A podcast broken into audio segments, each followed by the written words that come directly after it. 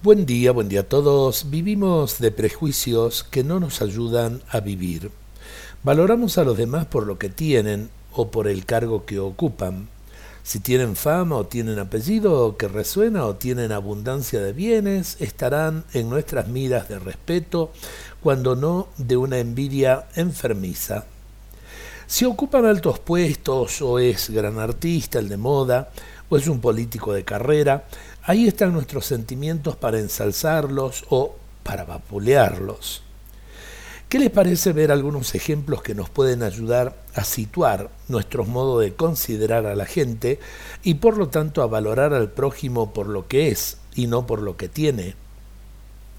El que barre las calles, podemos decir que desempeña un trabajo de segunda, sin embargo cubre una necesidad de primera el que barre lo hace con la dignidad de su trabajo realizando lo que usted no se animaría a hacer.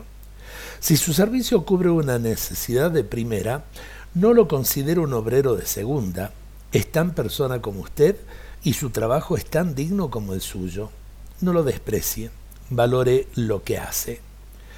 El que hace a los enfermos en trabajos que ni siquiera nos animaríamos a realizarlos, podríamos decir qué baja tarea. Sin embargo, nos habla de la sublimidad del servicio que a pesar de la humillación de quien lo recibe, trata de hacerlo sentir persona y persona digna de su amor. Abajarse para servir al desvalido es el gran testimonio de Cristo al mundo. Por tanto, lo que podemos considerar una baja tarea vale más que diez mil decretos firmados y sellados por una gran autoridad. En definitiva, lo que hace que valoremos a los demás es la cuantía de su amor. Lo hecho con amor dignifica.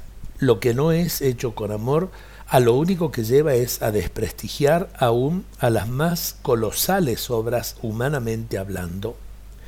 Sepamos hacer lo que tenemos que hacer con simple amor.